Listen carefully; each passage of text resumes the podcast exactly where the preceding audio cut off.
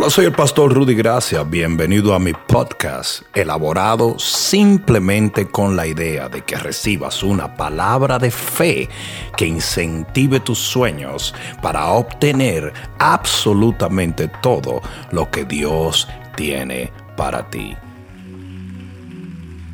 Lo que yo voy a predicar en esta noche puede ser la diferencia entre que una persona se vaya con el Señor o se quede aquí. Yo voy a hablar de los entendidos. En Mateo 24, Mateo 24, en lo que buscas allí, Mateo 24, 32, me han preguntado que si ya pueden abrirse, abre todo lo que tú quieras. Abre todo lo que tú quieras. Si quieren ir con careta, con calcafandra, que vayan, pero ábrelo todo en el nombre de Jesús. Diablo es un mentiroso. Yo dije, el diablo es un mentiroso. Mateo capítulo 24, 32.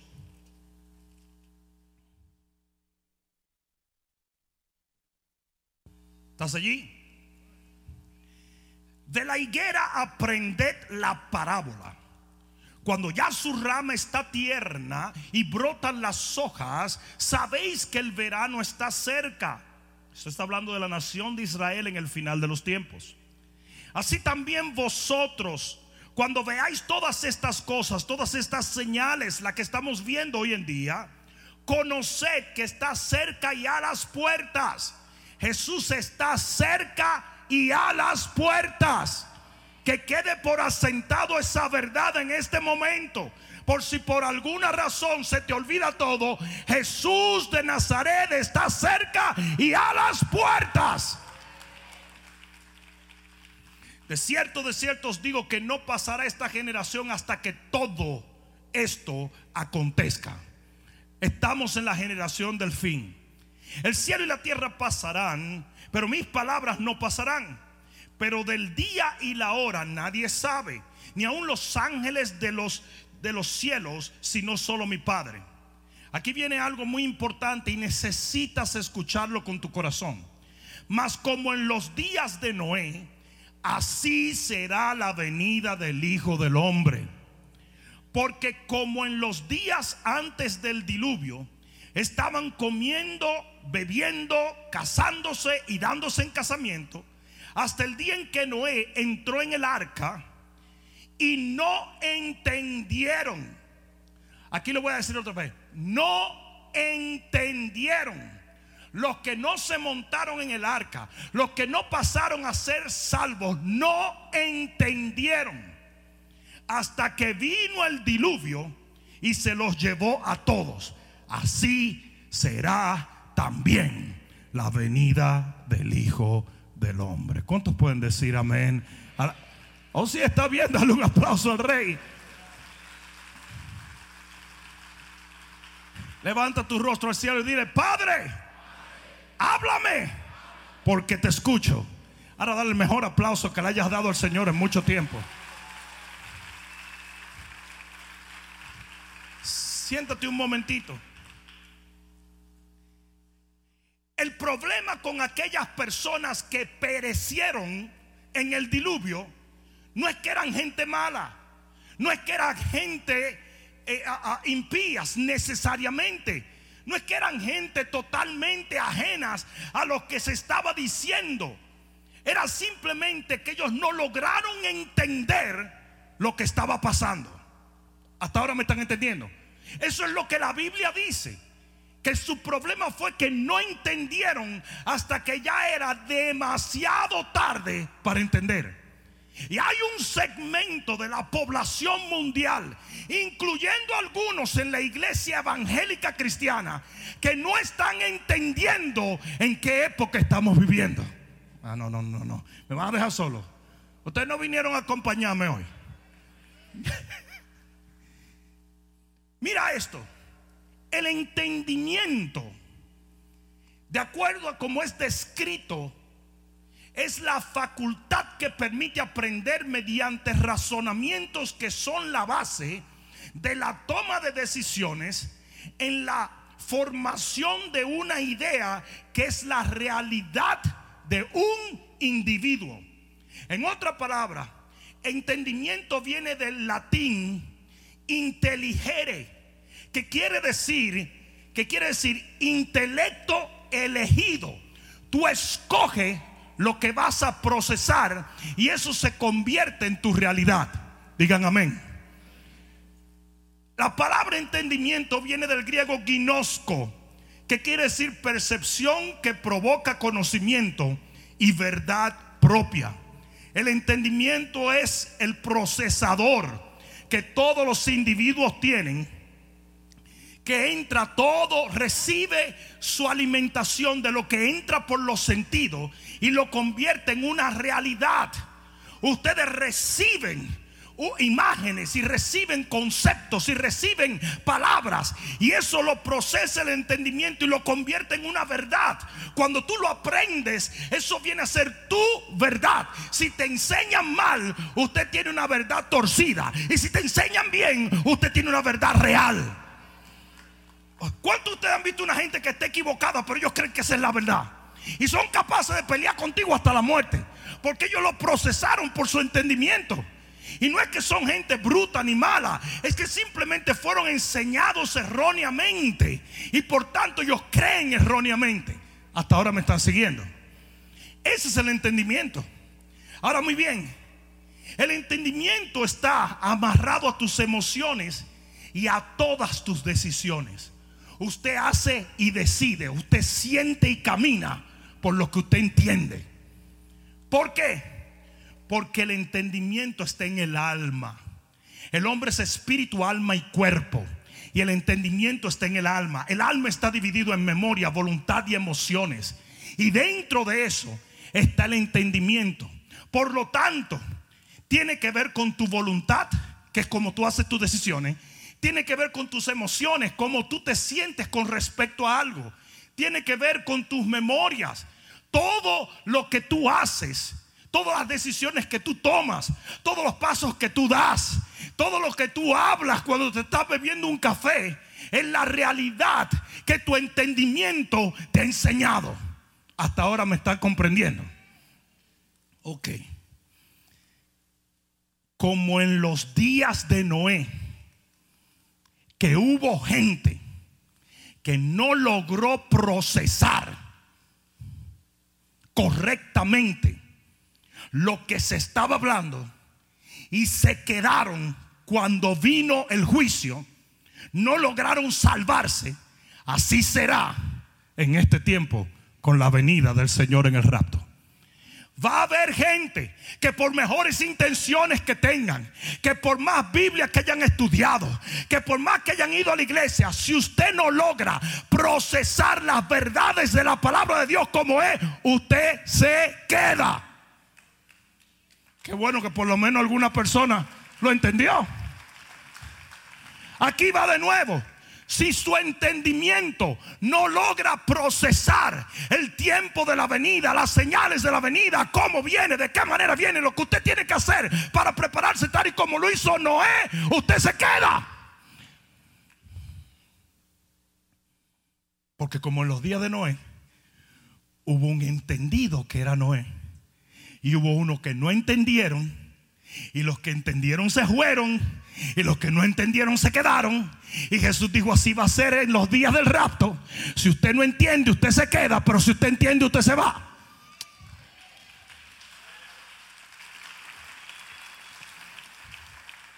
Apocalipsis capítulo 13, versículo 18. Mira lo que dice.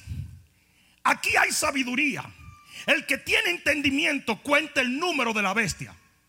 Hablando del anticristo. Dice, el que tiene entendimiento es el único que va a poder comprender quién es el anticristo. ¿Qué está haciendo el anticristo? Porque porque el entendimiento es lo que te va a permitir tomar decisiones en base a la verdad de Dios. Entonces, sin entendimiento en este tiempo, nadie va a saber ninguna señal que esté en la Biblia. Usted ha visto gente que dice que yo no entiendo nada. I know. Ay, no, por eso es que yo estoy aquí. Para que se abra tu entendimiento y para que puedas entender que Jesucristo viene pronto y que tenemos que estar listos y preparados. No, no, no, no, alguien va a tener que dar un grito de gloria aquí. Es imposible, dile al que está a tu lado, imposible. Díselo higiénicamente con careta, imposible. Decodificar las señales del fin sin entendimiento. Solo el que tiene entendimiento puede saber quién es el anticristo, cuándo viene Jesús. ¿Qué, Solo. Primera de Pedro 1:13. Por tanto, hermanos, ceñid los lomos de vuestro entendimiento. En otras palabras, ponlo firme. Sed sobrios y esperad por completo en la gracia que se os traerá cuando Jesucristo sea manifestado. En otras palabras, solo los que ciñen los lomos de su entendimiento van a estar esperando por la manifestación de Jesús. ¿Están entendiendo? Cuando tú ves un cristiano que te dice, no, no, chill out, baby. Tranquilo, eso no es ahora. No, pero no le hagas caso, que eso es para vender CD. No, no, no. Ya nadie sabe las babosadas que se inventan la gente. No, no, tranquilo, que yo he oído ese mensaje desde hace tiempo. Te apure. Vas a desear un día escucharlo.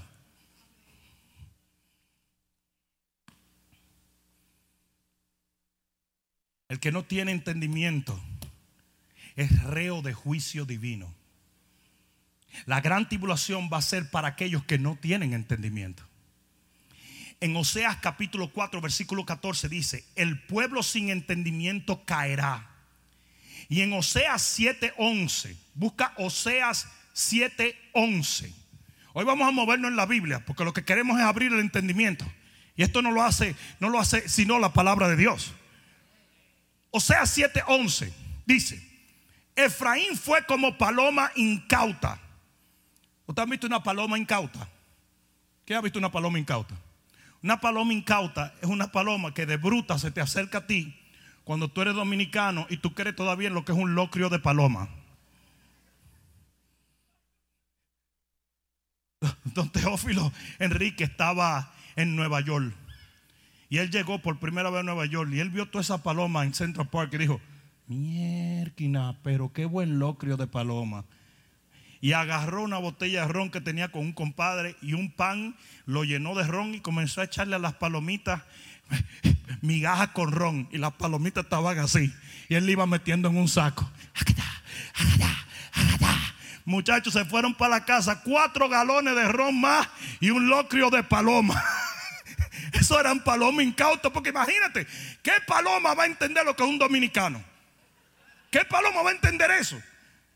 El pastor Juan Hernández de Santo Domingo llegó y desde que vio los patos andando en la calle me dijo, ¿y de quiénes son esos patos? Digo yo, de nadie. Dice, ah, no te apures.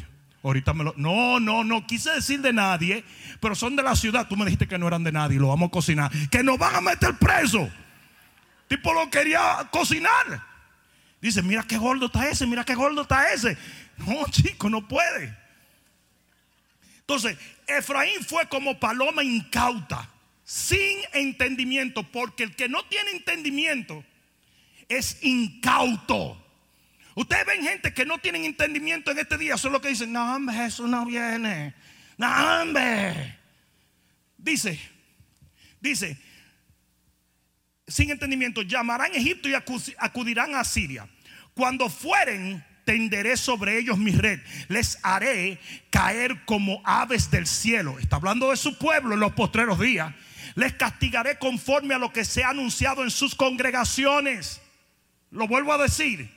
Les voy a castigar conforme a lo que se anunció en su congregación. ¿Por qué? Porque hay pastores que no están atalayando el pueblo de Dios. No le están diciendo, no seas incauto. El,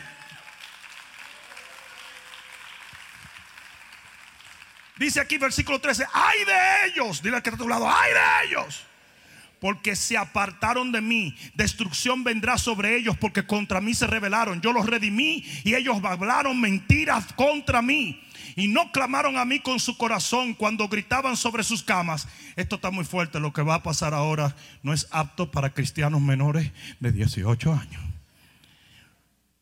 Para el trigo y el mosto se congregaron yo no quiero decir lo que eso significa.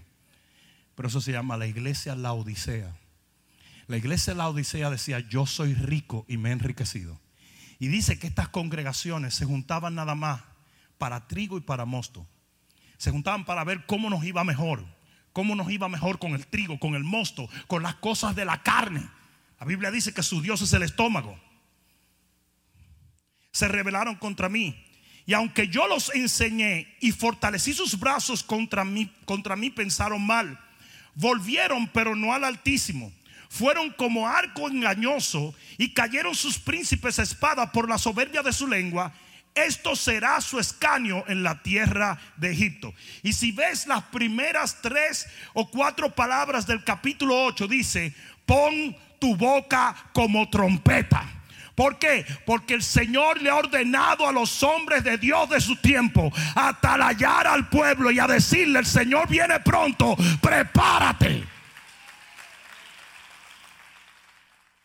Todo esto que tú acabas de leer, todo ese juicio comenzó por la falta de entendimiento, por el no ser cautos.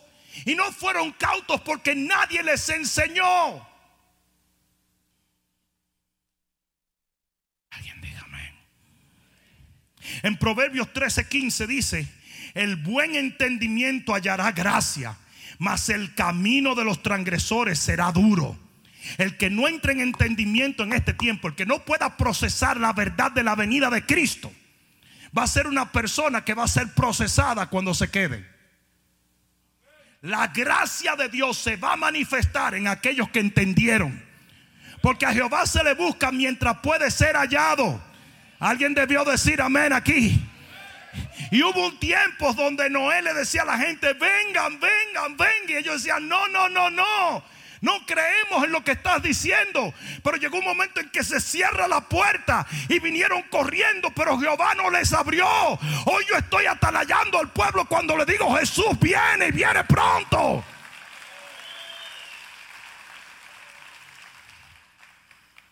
Como el enemigo sabe que el pueblo falto de entendimiento será incauto y va a permanecer el día de la venida del Señor él envía profetas falsos.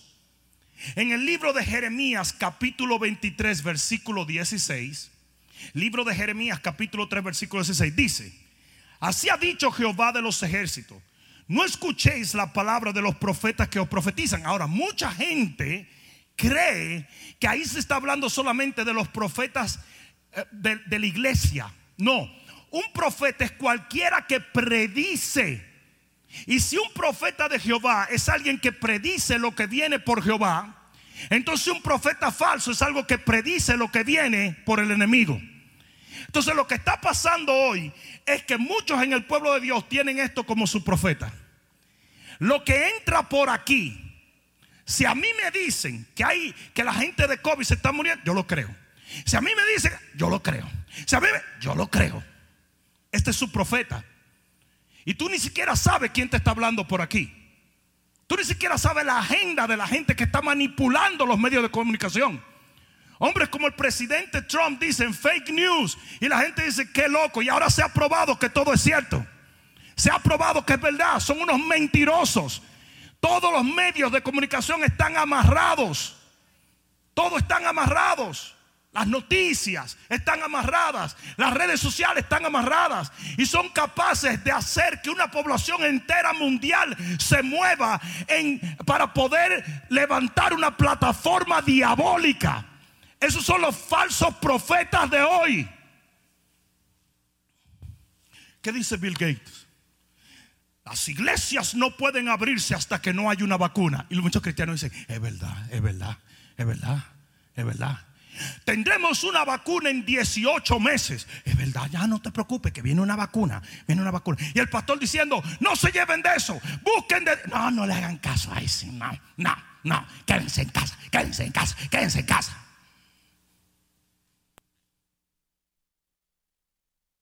Dice aquí, y esto es clásico de los profetas falsos: Todo va a salir bien. Everything is going to be okay. Mira lo que dice. Os alimentan con vanas esperanzas, hablan visión de su propio corazón, no de la boca de Jehová. Dicen atrevidamente a los que me irritan, Jehová dijo, paz tendréis. Pero no dice la Biblia que cuando digan paz, paz, viene destrucción. Dice, paz tendréis. Y cualquiera que anda tras la obstinación de su corazón, o sea, los pecadores, los que hacen lo que le da la gana, dicen no vendrá mal sobre vosotros. Eso es lo que se está predicando hoy en las redes sociales. Everything is going to be okay. Todo va a volver al new normal. Hay pastores diciendo, it will be okay. No, it won't be okay. No, it won't. Estamos entrando en la época más terrible de la tierra donde el que está caminando con el Señor va a caminar en una doble porción de la unción del Espíritu. Pero para hacer un trabajo.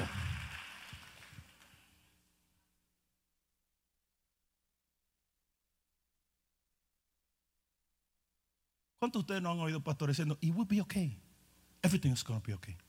No se preocupen, todo va a salir bien. Mentira. Mentira. Dice, no vendrá mal sobre vosotros. Versículo 18. Porque ¿quién estuvo en el secreto de Jehová y vio y oyó su palabra? ¿Quién estuvo atento a su palabra y la oyó? He aquí que la tempestad de Jehová saldrá con furor. ¿No es eso lo que está profetizado para el final de los tiempos? Y la tempestad que está preparada caerá sobre la cabeza de los malos. No se apartará el furor de Jehová hasta que lo haya hecho y hasta que haya cumplido los pensamientos de su corazón. En los postreros días lo entenderéis cumplidamente. O sea que va a haber gente que a pesar de que hay muchos falsos profetas, la gente se va a dar cuenta y va a entender. Su entendimiento va a comprender el plan de Dios. Dice los postreros días. ¿Estamos viviendo los postreros días, sí o no? Dice, los postreros días. Mira lo que dice. En los postreros días lo entenderéis cumplidamente. Hay unos que no van a entender, pero hay otros que sí van a entender. No, no, no me hiero, no me. Mira lo que dice en el versículo 21. No envié yo a aquellos profetas, pero ellos corrían. Yo no les hablé, mas ellos profetizaban. Versículo 22. Pero si ellos hubieran estado en mi secreto, habrían hecho oír mis palabras a mi pueblo y lo habrían hecho volver de su mal camino y de la maldad de sus obras. Porque ustedes saben lo que hay que estar predicando hoy. Arrepiéntete que Cristo viene. Arrepiéntete. Y le llaman a uno religioso y pentecostal, pero ese es el mensaje para hoy. El pueblo tiene que estar listo para recibir a su Señor. Él viene a buscar una novia sin mancha y sin arruga. Es tiempo de buscar de Dios. Es tiempo. Si alguna vez tú creíste en orar, es tiempo de orar. Si alguna vez veneraste la palabra de Dios, es tiempo de leer la palabra. Si alguna vez predicaste, predica como nunca antes. Si alguna vez ayunaste, ayuna. Si alguna vez ayudaste a alguien, ayúdalo. Cristo viene.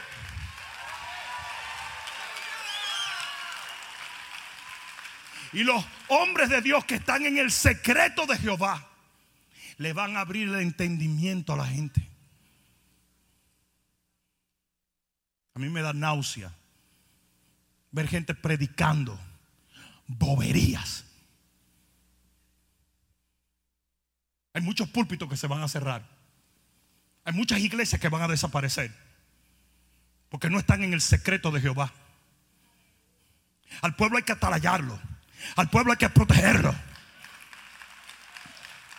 Si nosotros estuviéramos en un crucero y el crucero se está hundiendo no me vengas a mí a hablar del appointment para un masaje que yo me hice. Se está hundiendo el crucero. Imagínate un representante del crucero. Muy buenos días.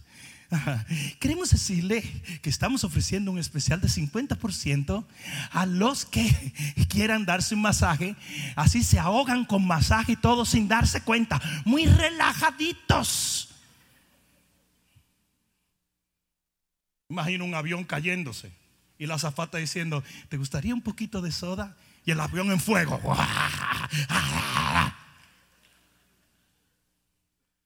¿Qué hacen hoy los hombres de Dios, entre comillas, predicando babosadas?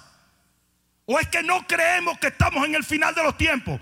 Cuando hasta los impíos. Señores, la naturaleza entera se está dando cuenta que este es el final. Toda la naturaleza está loca. Los animales corriendo de un sitio para otro. La, vegetación, todo, todo. Miren cómo están los tornados, cómo están los terremotos, porque hasta, la, hasta el mundo, hasta lo, terrenal se está dando cuenta que Cristo viene. Los astrónomos vuelto locos porque viene un, un, eh, un asteroide camino a la Tierra para el 2029, baby. Oh, pastor, pero no nos va a dar. Sí, sí le va a dar a la tierra porque eso lo dice revelación. Dice, vi una montaña de fuego ardiente cayendo en el mar y mató todos los animales. Las aguas se tiñeron de rojo. Todo lo dice así. Sí le va a dar. Imagínate ahora. Y te voy a enseñar ahora cómo peinar las muñecas de tu niña. Are you kidding? Seriously? El que esté en el secreto de Jehová yo dije, el que esté en el secreto de Jehová le está advirtiendo a la gente para que su entendimiento se abra y ellos puedan esperar de los cielos al Cristo que tanto hemos...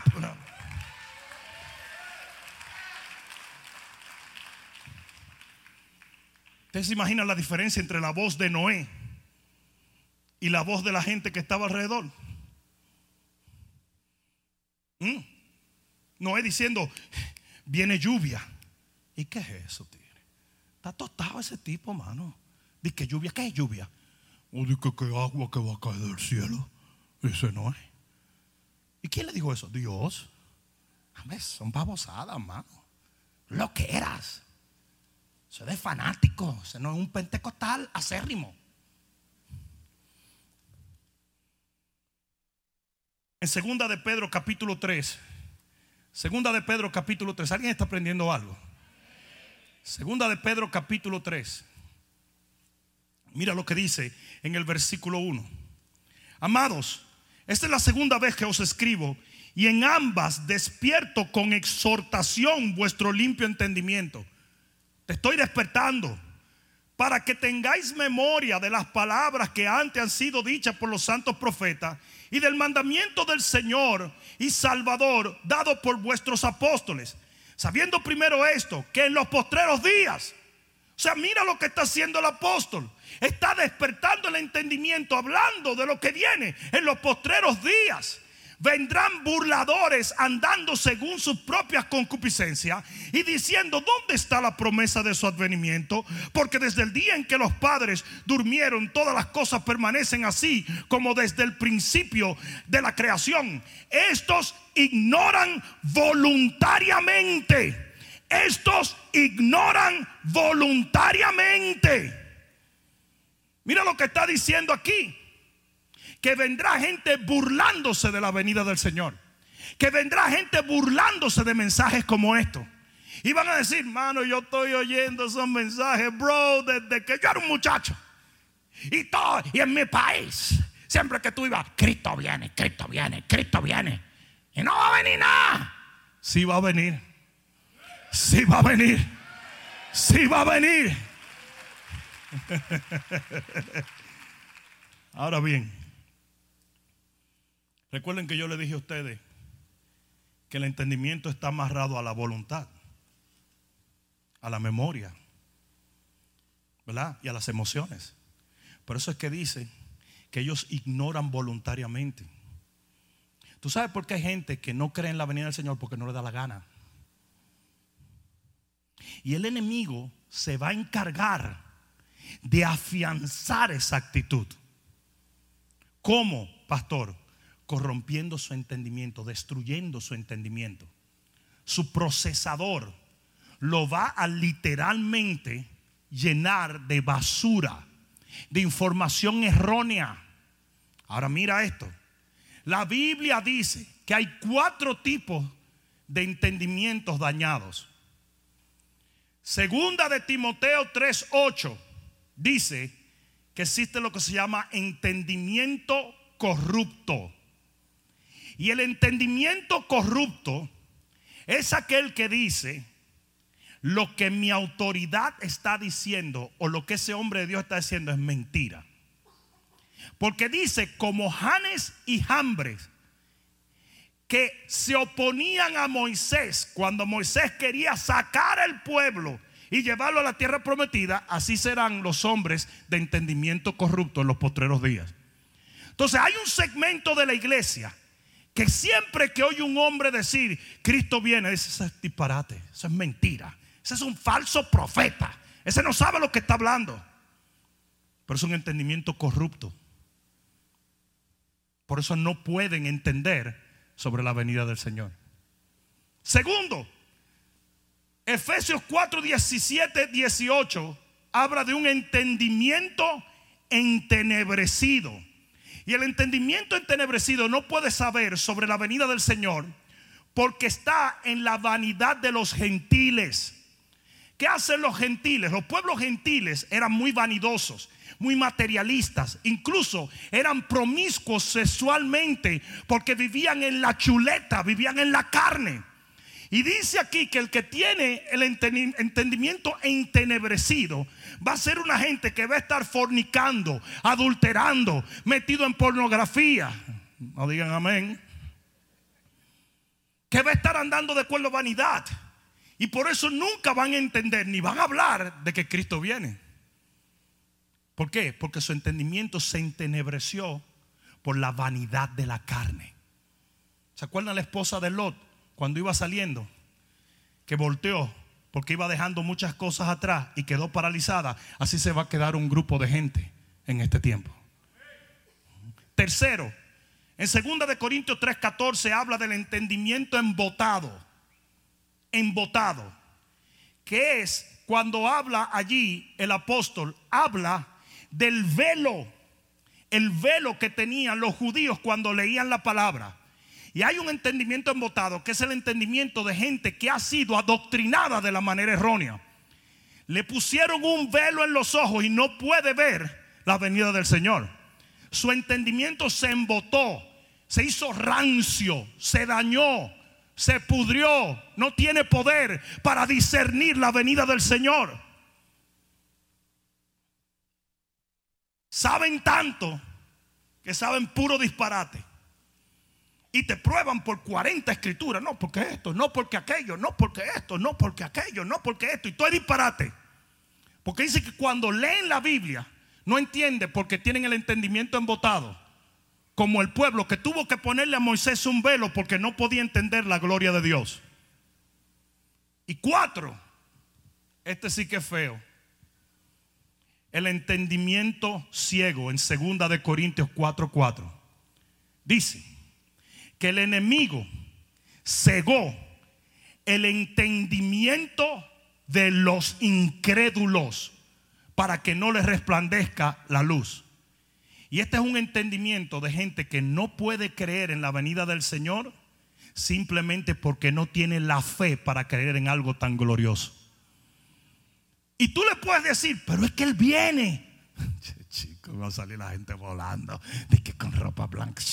Pero tú no lo estás viendo en la Biblia. No, hombre, no. Eso, tiene otra interpretación. No, eso no tiene ninguna interpretación. El Señor mismo, con voz de mando, con voz de arcángel, con trompeta de Dios, vendrá a buscar a su pueblo y seremos levantados para estar en las nubes con Él para siempre. Arrebatados para la gloria de Dios.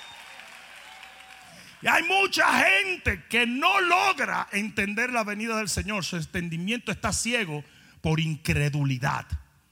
Porque la incredulidad te cega a todo, a toda promesa de Cristo. No sé si me oyó alguien aquí. Yo le voy a hacer una cosa. Aquí entre nosotros, ya que ustedes están aquí, le voy a hacer una pregunta. ¿Puedes tú no tener fe en la sangre de Cristo y ser salvo? No, ¿verdad? ¿Puedes tú no tener fe en el Espíritu Santo y ser lleno del Espíritu Santo? Dios no te lo va a forzar. ¿Puedes tú no creer en el rapto e irte?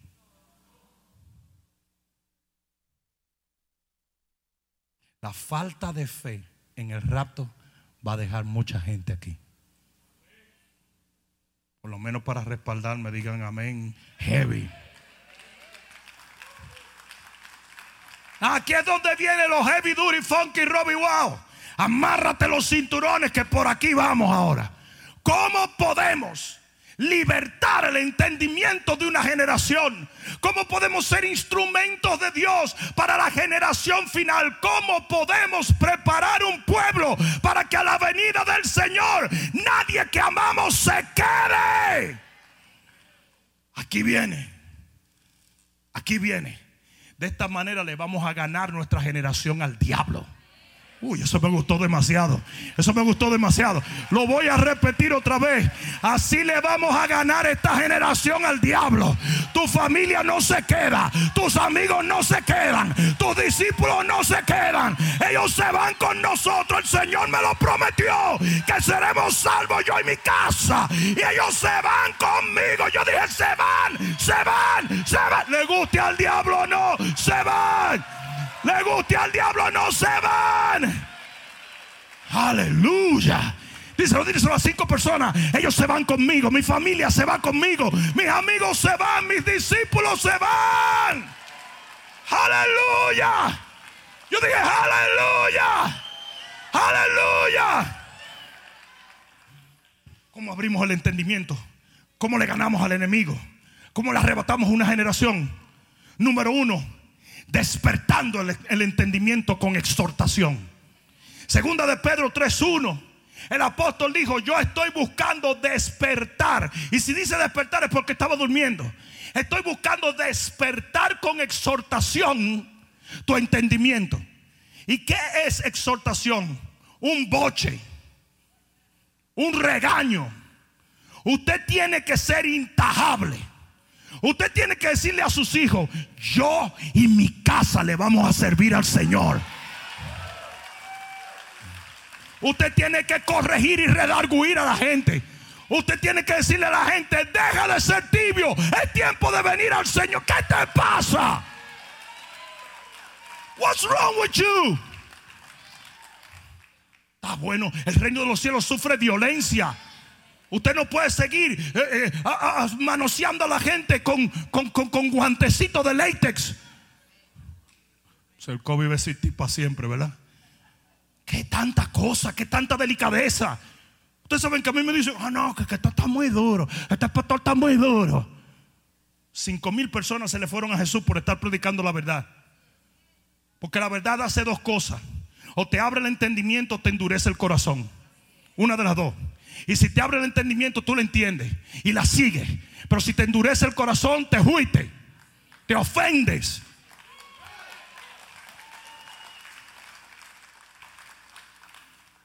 cada persona le va a dar cuenta a Dios por su vida. Pero yo le voy a dar cuenta a Dios por todo el que tuvo en contacto con mi vida también. Yo te lo voy a decir como te lo tengo que decir, te guste o no te guste. Te guste o no te guste. Ay, pastor, pero mejor dice que todo nos va. Ay, ay bello. Porque estamos tan atribulados. ¿A qué vas a estar atribulado si nos vamos de aquí? Yo dije, nos vamos de aquí. Nos vamos de aquí. Aleluya. Y antes de irnos vamos a servirle a Dios como nunca le hemos servido. Vamos a hacer una amenaza para el diablo. Tienes que regañar a la gente. Yo dije, tienes que regañar a la gente. Eso es exhortar a la gente. Es un boche, un boche santo.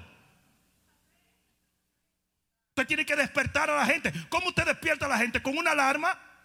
Y la alarma nunca es agradable. Usted tiene que... Los otros días, ¿quién fue que hizo? Y yo creía que era la trompeta. Yo dije, ahora sí. Ahora en la vigilia, ¿no? Yo dije, ¡épale! Pero usted tiene que ir, sonarle, sonarle la alarma. Aquí había un brother, ¿te acuerdas? De Armando.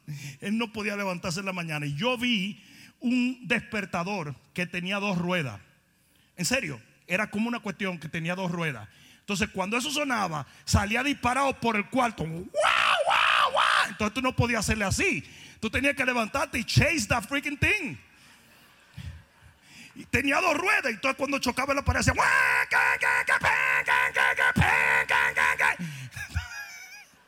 O sea que eso no era de que, que como ahora. No. Tú tenías que salir con un 38. Ta, ta, ta,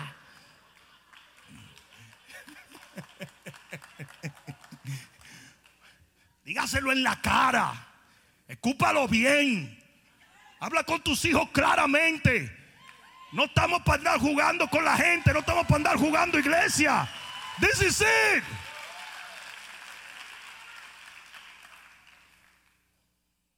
los pastores se pusieran más serios en hablar lo que viene en vez de estar hablando que se laven las manos. Pues si Dios nos mandó a eso. La palabra despertar allí significa dieigerio, que quiere decir, griego dieigerio, que quiere decir cuando la mar se agita en su oleaje. Eso es lo que quiere decir en, griego. Cuando la mar se agita en su oleaje, nadie puede dormir en el barco. Mire, yo he estado, por ejemplo, en cruceros. He mencionado cruceros dos veces. No crean que, que yo ando como en el crucero del amor todo el tiempo. Pero oigan esto. Yo he estado en crucero y en esos monstruos gigantescos se desata una tempestad y tú no puedes dormir. Porque cuando la mar está agitada, un crucero parece un, barquito. No sé si me estás entendiendo. Y eso es lo que usted tiene que hacer. Usted tiene que hacerlo bien incómodo. Usted tiene que marear a la gente hasta que vomite. Diciéndole, usted no puede estar tranquilo. Usted tiene que venir a la iglesia. Usted tiene que servir a Dios. Usted tiene que arrepentirse. Usted tiene que orar. Usted tiene que buscar de Dios. La cantidad de cristianos como dicen, ¿y por qué él tiene que gritar? Porque me da la gana.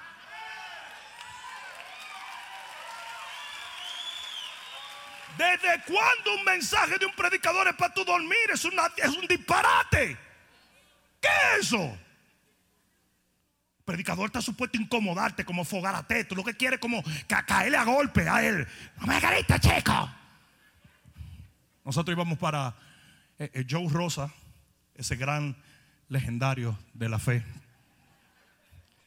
Estábamos en New York y, él iba a predicar allá. Y dijo, oye, vamos a pasar a, a, buscar a mi tía, que tú sabes, está bien delicadita de salud. La tía tenía como cuatro bicentenarios. Eso, eso y Tutankamón eran primos. Entonces la tía ya la tenían sedada porque tenía unos problemitas de salud, tú sabes. Entonces la fuimos a buscar y la llevamos y la sentamos allá. Yo estoy sentado al lado de la tía, ¿sabes? Porque chequeando que no se vaya a desarmar la pobre viejita. Entonces, bueno, con decirle que se terminó yendo en pedazos para, para el cielo. Se le fue un día una cadera, otro día se le fue una pierna, otro se iba yendo por pedazos ya. Pero ella está ahí al lado y ella se está medio durmiendo. Y yo Rosa está predicando, ¿sabes? Y yo Rosa dijo algo bien profundo y su tía se llamaba Gloria. Entonces dijo algo bien profundo. Y había un brother boricua de esos que van con una pandereta de este tamaño y un chofar. Y cuando yo Rosa dijo una cosa impactante, el tipo dijo, ¡Gloria! Y la tía se volteó y dijo, ¿qué fue, chico?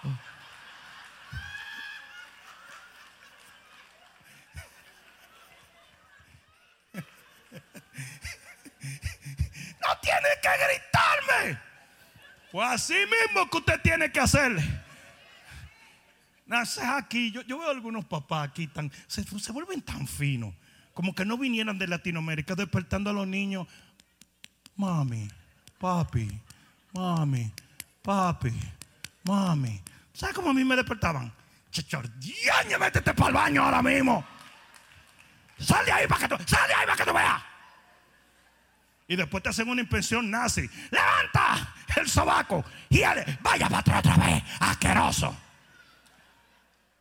Ay, si eran tan lindos esos papás.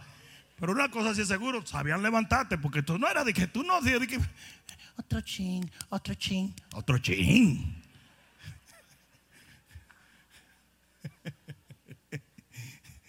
Usted tiene que hacerle eso a la gente, descaliéntelo, hágalo sentir como que tenga una tormenta.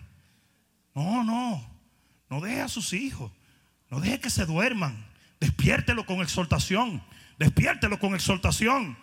Alguien diga amén. Mira lo que dice en segunda de Pedro 1:13 dice, "Entre tanto yo esté en el cuerpo, los voy a despertar con amonestación." Amonestación es todavía más fuerte todavía. Es literalmente una pelea. Y Pablo dijo, si yo tengo que pelear contigo para que tú te despiertes y no te quedes, lo voy a hacer. No tenemos que ser populares. No tenemos que ser populares. Tenemos que ser efectivos. No me importa. Gente perdiendo el tiempo. Te odio, te odio. ¿Qué me importa a mí? ¿Qué me importa a mí? Imagínate. Imagínate. Si yo me hubiera llevado de los disparates que habla la gente. Te odio, te odio. Hermano. Lo que pasa es que vivimos una generación que tiene. Lo que pasa es que ningún hombre en la historia que hizo algo grande, jamás jamás andaba con esta porquería en la mano. ¿Tú te imaginas a Martin Luther King Jr.? I have a dream and a text. Hold on. ¿Tú te imaginas un disparate así? Ningún hombre que hizo nada, nada en la vida, nada. Imagínate a Napoleón Bonaparte buscando en Facebook con los ejércitos viniendo ahí. Al rey David alante de Goliat. Hold on, que hay una aplicación. ¿Cómo derribar un gigante? Are you kidding? Entonces la gente que te critica, ellos juran que tú estás pendiente a eso. A mí no me importa. Tú estás gastando tu saliva y tus neuronas. Yo he vivido sirviéndole a Dios y yo hablo para agradar a Dios y no a los hombres. No hay que ser popular. Nadie me eligió por vía de voto. Me vale tres pepinos. A mí me encanta ver la cara de la gente que tiene la osadía de decirme, pues me voy, lárgate, lárgate. Yo, ah, pues no voy, vete por ahí. Yo soy el que maneja el autobús. No, a mí no me van a pagar por cuánto llegan, me van a pagar por hacer mi ruta. Al final yo llego al cielo es por yo haber cumplido fielmente mi ruta. Usted se quiere bajar. Usted se quiere subir, yo paro y le abro la puerta. Venga, vámonos, vámonos, vámonos. No, chico, ¿qué es eso? ¿Cuánta gente a través de los años? Me voy, todo se va a derrumbar. Segadores va para abajo porque yo me voy. Mira, loca vieja, loco tarado. qué bobada, mano. Tienen un complejo mesiánico que ni uno que Dios lo ha usado por 30 años en las naciones de la tierra lo tiene. ¿Se creen más de la cuenta? Are you kidding? No hay una sola gente que se vaya de una iglesia que no diga, eso va para abajo. Eso es como yenga. Yo salí, yo soy la piedra angular. Y cuando yo me vaya, todo se derrumba. Y seguimos creciendo. Y seguimos avanzando. Y seguimos conquistando. Y seguimos...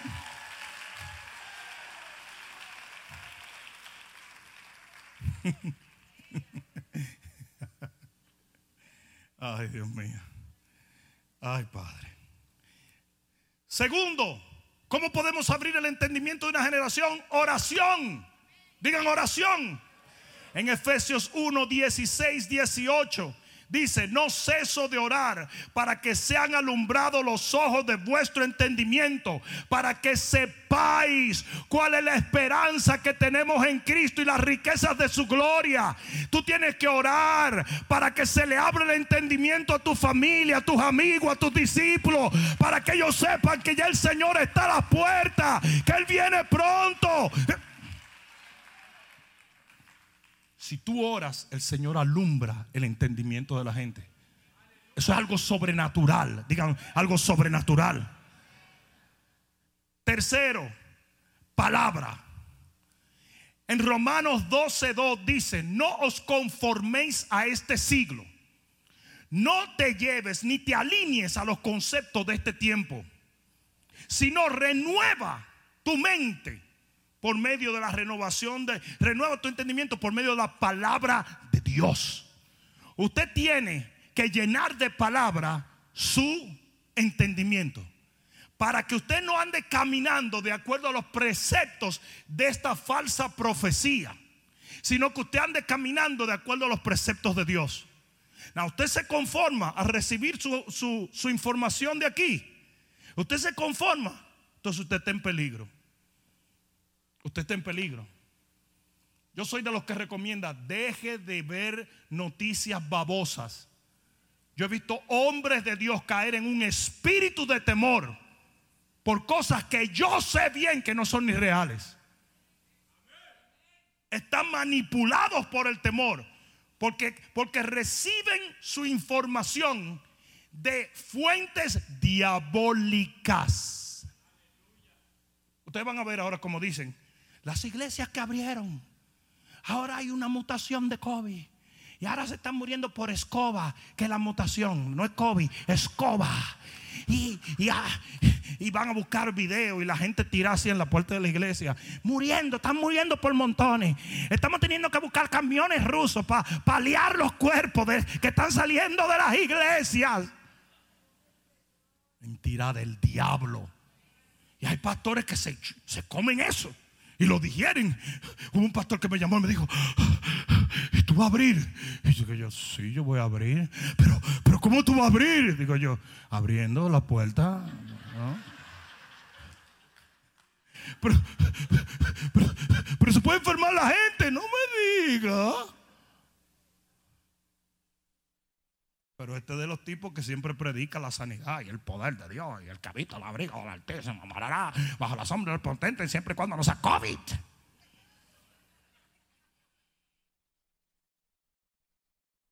Digan palabra de Dios. La palabra te ilumina el entendimiento. La verdad te hace libre. Y la cuarta cosa es la unción del Espíritu.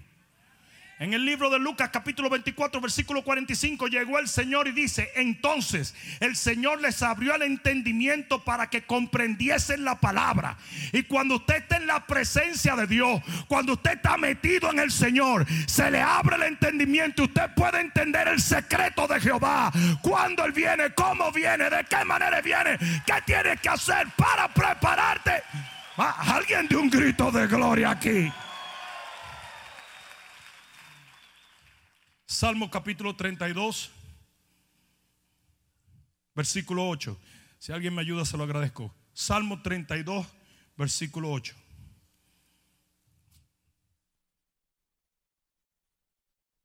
Mira lo que dice la palabra. Te haré entender. Porque ese es el deseo de Dios. El Señor no quiere que nadie se quede. Él quiere que todos vayamos. Y Él sabe que tu entendimiento es clave para que tú puedas irte con Él. Dice, te haré entender y te enseñaré el camino en que debes andar. Sobre ti fijaré mis ojos, siempre y cuando no seas como el caballo o como el mulo sin entendimiento. ya la daño, ¿tú sabes cómo es? Entonces, cómo es? Yo estaba emocionado, yo iba a llorar. Ya me había salido una lágrima por aquí. Que han de ser sujetados con cabestro y con freno, porque si no, no se acercan a ti. Y ese es el problema. Que Dios quiere abrir tu entendimiento. Que Dios quiere enseñarte. Que Dios quiere guiarte. Pero a veces somos demasiado brutos. Somos como mulos y caballos, burros y asnos. Y en el pastor, el zoológico me lo tiraste en la cara. A veces somos así. Tú sabes la cantidad de hombres de Dios que pueden escuchar este mensaje y decir, mira, eso es verdad. Pero no. Muchos de ellos lo que hacen es, yo no sé lo que ese tipo está diciendo. Lee la Biblia entonces. Si el Señor dice, yo te enseño siempre y cuando no seas como el mulo. ¿Por qué? Si eres falto de entendimiento porque escoges serlo, entonces ya no te puedo enseñar, te tengo que dominar o doblegar. Y eso duele. Yo dije, eso duele. Cuando yo iba a montar caballo a la finca de mi tío, habían caballos que tú lo podías montar con frenos. Los frenos normales. Pero habían otros que tú tenías que usar frenillo. El freno es simplemente algo que ala aquí la boca del caballo y lo frena. Pero el frenillo es algo que además de jalar aquí, le aprieta la lengua como con una especie de cuchilla. O sea, son como freno de aire. Son frenos de Ferrari.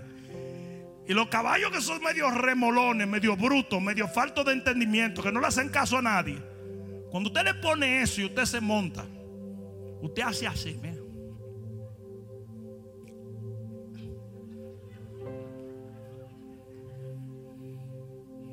Lo mismo con los perros. Los perros usted le puede poner un choker regular o le puede poner un choker que tiene spikes. Esos son los buenos. Eso es como si fueran freno de aire. Entonces, el primer día que tú sales con el perro, que él está por hacer vagamondería y está volviéndose loco, él no sabe que tú le pusiste eso. Y tú estás esperando, ¿eh? Y el perro, ¡Ah! ¿cómo? ¿Y así que estamos? No, vamos a portarnos bien entonces. Yo tenía un perro que era medio desobediente. Ya yo no sabía qué hacer con ese perro. Entonces alguien me introdujo a lo que se llama un shock collar. El problema de ese perro era que cuando tú abrías una puerta, el perro arrancaba como que él estaba en, como que él era una Fórmula 1 y él estaba en una carrera. Y uno de bobo de la yuca en aquel entonces, para que los niños no lloraran, salía corriendo atrás de la porquería de perro ese. Que en Santo Domingo, cuando un perro se va, usted lo deja, porque hay muchos perros en la calle, usted agarra otro y ya. Si tiene collar, no importa, usted se lo quita y le pone el suyo. Así en Santo Domingo. Pero ese perro es mío. Eso estaba en la calle. Yo lo encontré. ¿Sabes que los dominicanos te pueden hasta discutir en una corte eso? Esa cartera yo la encontré, estaba en el piso, eso es mío. Pero, pero tiene mi licencia. Sí, pero estaba en el piso. Es mía. Y así mismo con un perro. Un perro es una cuestión así. Tú encuentras uno. Yo tenía una tía que nunca, mi tía Magali me debe estar viendo, nunca compró perro. Ella iba a una playa llamada Boca Chica. El dominicano sabe lo que es eso.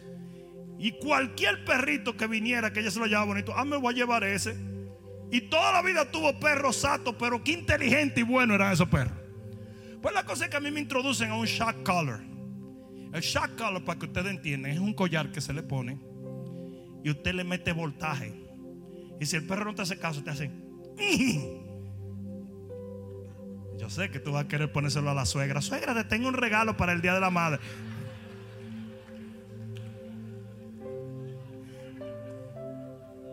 Ey, es un buen invento. Después vamos a hablar de eso. Van a aparecer perlas, pero cuando tú le das a esa vieja, los pelos se le van a parar. Los rolos van a coger fuego. Va a agarrar su escoba y se va a ir de una vez. Aquí va el asunto. El perro me estaba volviendo loco. Fue, abrían la, la puerta. ¡Fue! El perro salía volado. Y los muchachitos de uno siempre abrían la puerta. Porque la cosa era como para llamar la atención y ver al papá de ellos corriendo como un animal atrás del otro animal. Y salían toditos atrás. y tú tratando de agarrar el perro y decirle, te voy a dar con el mismo perro. Puse su shock collar. Y le abrí la puerta. Ese perro dijo, parece que está por hacer ejercicio el gordito este. Y cuando iba por la puerta, yo le subía máximo. Yo no, yo no tenía idea de qué era eso. Pero a mí me descalentó tanto los sufrimientos que este perro me hizo pasar. Que yo lo subía. Eh, eh, supuestamente tú lo empiezas dando con número 2. Yo lo llevé a 10. Y cuando el tipo iba a cruzar la puerta, yo hice, ¡Eh! señores, el perro dio una vuelta en el aire así. No, no, no, no, esto no es mentira. Todavía en mi mente lo estoy viendo como el Matrix.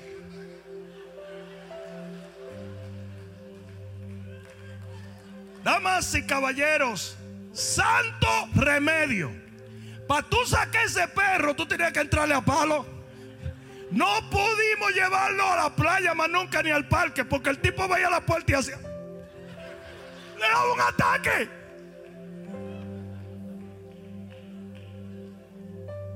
Y eso es lo que dice aquí la Biblia. Dice, yo te quiero enseñar siempre y cuando tú no seas como un mulo, que hay que, hay que hacerle daño para que se acerque. El que no aprenda ahora se va a quedar a la gran tribulación y va a aprender.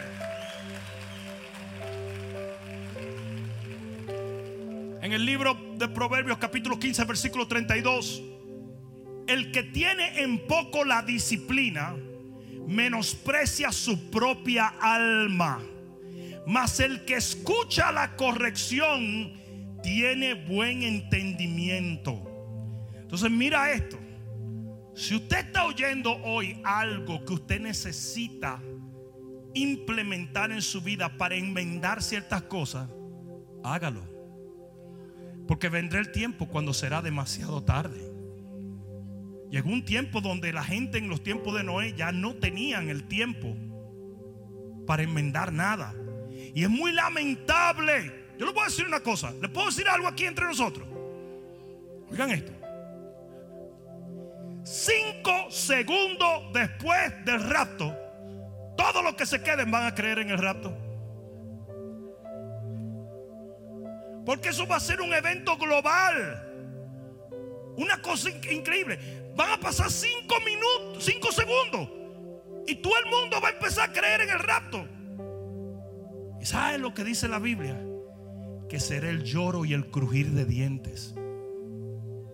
Ustedes saben que en el contexto de los que se quedan en el rapto se usa eso. Yo lo voy a hablar después, un día de esto. Pero el lloro y el crujir de dientes no es el infierno. En, en, Mateo se usa en la escatología como aquellos que se van a quedar aquí.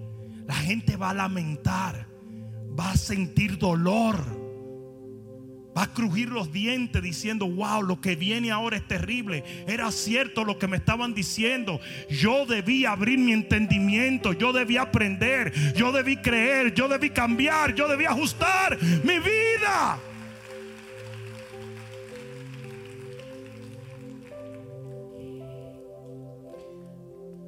En el versículo 33 de ahí, del libro de Proverbios 15, dice, el temor de Jehová es enseñanza de sabiduría y la honra siempre precede la humildad. Ustedes saben qué tiempo es, Señor. Es tiempo de arrepentirse. Es tiempo de aprender. Es tiempo de enmendar muchas cosas que no habíamos enmendado. Es tiempo de hacer lo correcto, hablar lo correcto, pensar lo correcto, caminar correctamente. Es tiempo de entender que hay un premio y se llama el rapto de la iglesia. El rapto no es para todo el mundo. El rapto es un premio a aquellos que sean fieles a Dios. ¿Entiende eso?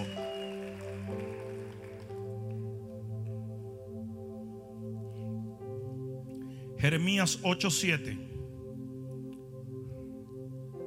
Yo no sé por qué cuando yo, el Señor me dirigió por el Espíritu a este verso, yo comencé a llorar y a gemir.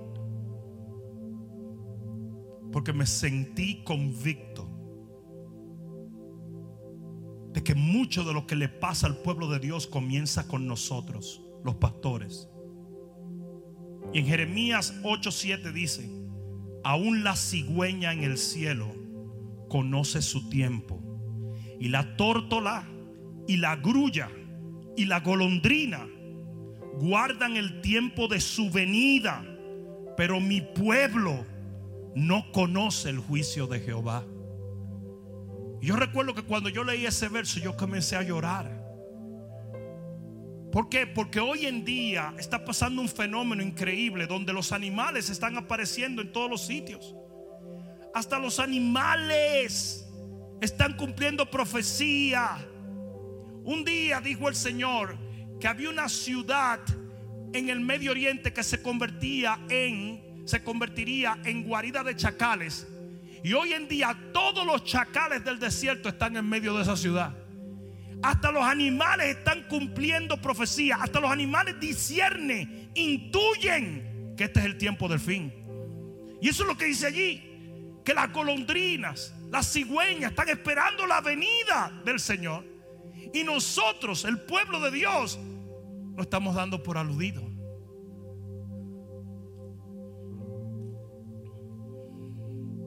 Termino con esto en Daniel capítulo 12. Libro de Daniel capítulo 12. Búscalo allí. Dice la palabra de Dios. Y esto es algo que compartí los otros días, aunque no en detalle.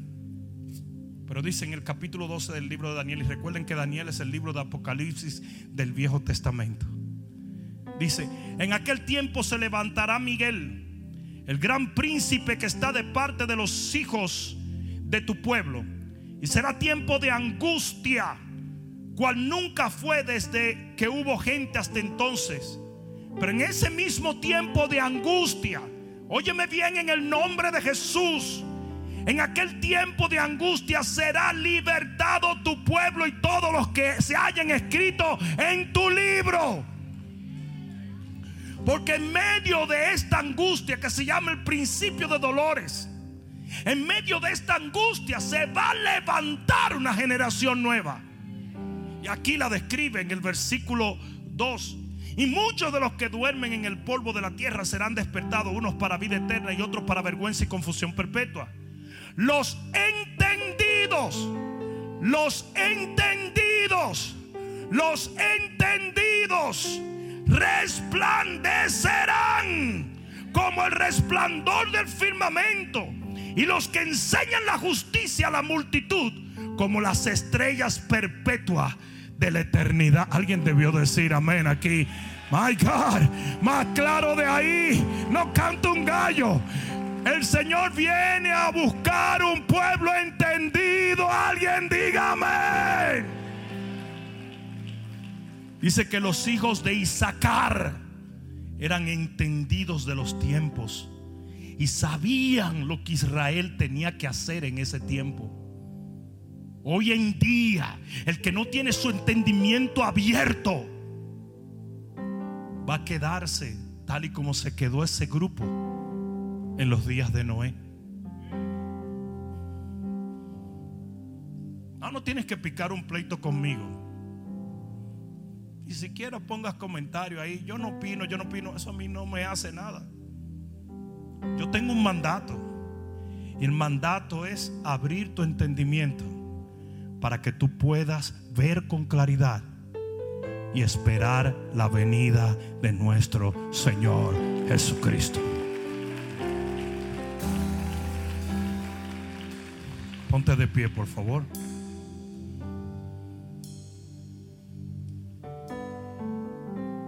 Muchos años atrás, un pastor llamado Dean Farrar era el personal consejero de la reina Victoria. Y en la toma de trono de Eduardo VII, este hombre de Dios se paró en una ceremonia de coronación y predicó sobre la venida del rey.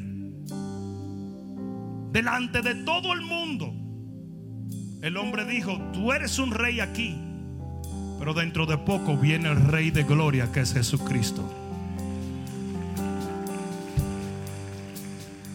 Por alguna razón la reina Victoria recibió un impacto tan fuerte con ese mensaje.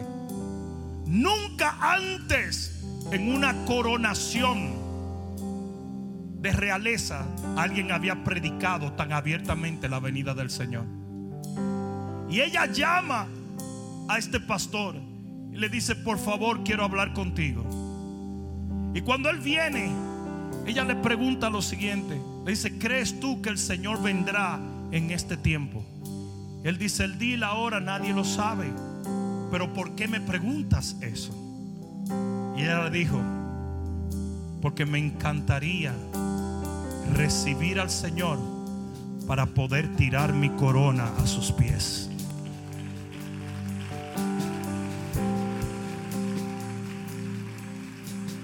En ese día esa mujer entendió sobre la venida del Señor.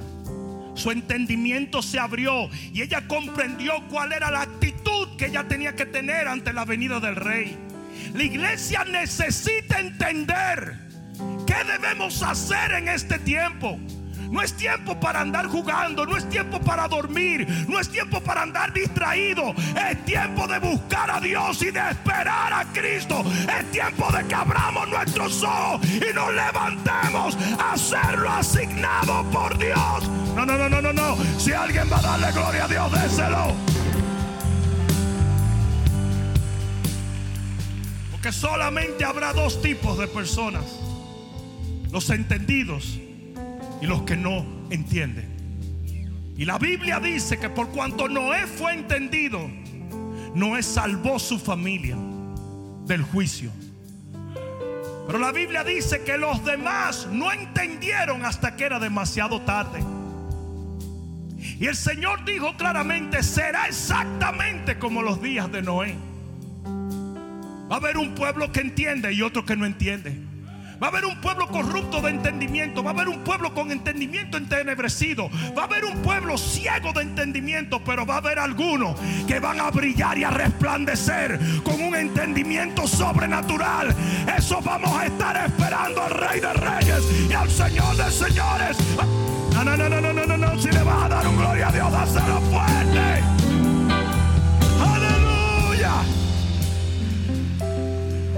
Cierra tus ojos un momento, inclina tu rostro. Quizás estás aquí o quizás nos estás viendo por los diferentes medios de comunicación. Lo que sí es seguro es que si el Señor ha permitido que tú escuches su palabra a través del sonido de mi voz, es porque Él te está alertando y está despertando tu entendimiento para que puedas ver con los ojos de ese entendimiento que Él está próximo a venir. Y si eso es así, entonces tú tienes que reconciliarte con el Señor. Y cuando digo reconciliarte, es porque no quiero excluir a aquellos que ya le han servido al Señor. Porque mucha gente cree que el Evangelio es solamente para el que no se ha convertido. El Evangelio debe de ser predicado a la iglesia de Cristo también. Porque hay muchos están caminando sin entendimiento. Y por cuanto ellos no entienden, tampoco pueden caminar correctamente. Porque lo que procesa tu mente, lo que procesa tu alma, es lo que te va a hacer tomar decisiones en tu vida. Y hay mucha gente en este momento tomando las decisiones que los están alejando de Dios. Por lo tanto, yo hago un llamado tanto a los que están aquí como los que están allá. Tanto a los que le han servido al Señor por mucho tiempo como aquellos que hoy van a aceptarle por primera vez. Yo te voy a guiar en una oración y vamos a creer que el Señor nos hace entrar en una nueva relación con Él. Todo el que quiera aceptar a Jesús como su único y suficiente Salvador, o habiéndolo aceptado, se quiere reconciliar con Él. Yo quiero que en este momento ore de esta manera. Dile, Señor Jesús, en este momento, mi entendimiento recibe luz por tu palabra. Y yo confieso con mi boca que tú eres el Señor, creyendo de todo corazón que tú te levantaste de los muertos. Y porque tú vives, yo viviré eternamente. Hoy me arrepiento de toda obra inmunda, de todo pecado, de toda acción de la carne. Perdóname Jesús y lávame en tu sangre para que yo pueda morar en mansiones eternas, en los cielos de tu Padre, estando listo el día en que tú vuelvas a buscar a tu pueblo. En el nombre de Jesús, el que lo crea, diga amén, amén, amén, amén. Oh, no, no, no, no, si le vas a dar un aplauso, vamos.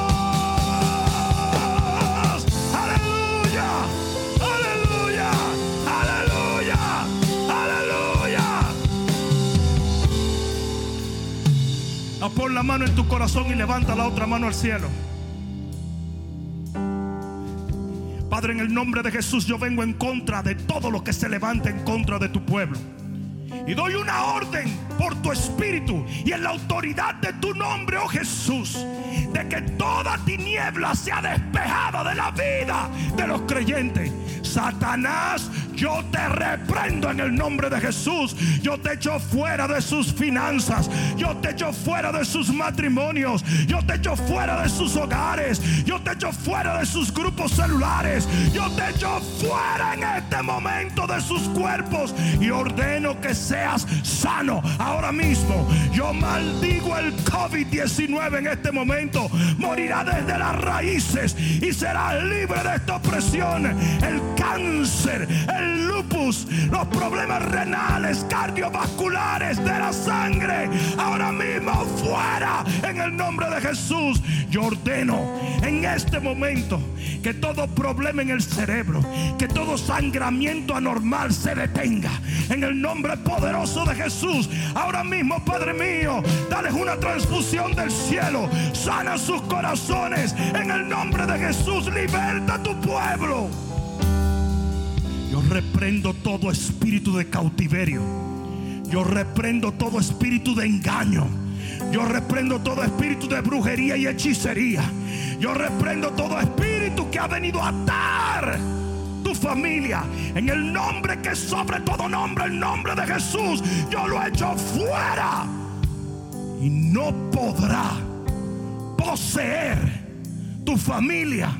Porque tu familia está bajo promesa de que serán salvos tú y tu casa. En el nombre de Jesús, el que lo crea, diga. No, no, no, no, si se lo vas a dar, dáselo fuerte. Vamos, dáselo fuerte. Aleluya. Gloria, gloria, gloria, gloria. Se le ama pueblo. Nos vemos el domingo. No venga solo. Es tiempo de buscar de Dios. Amén.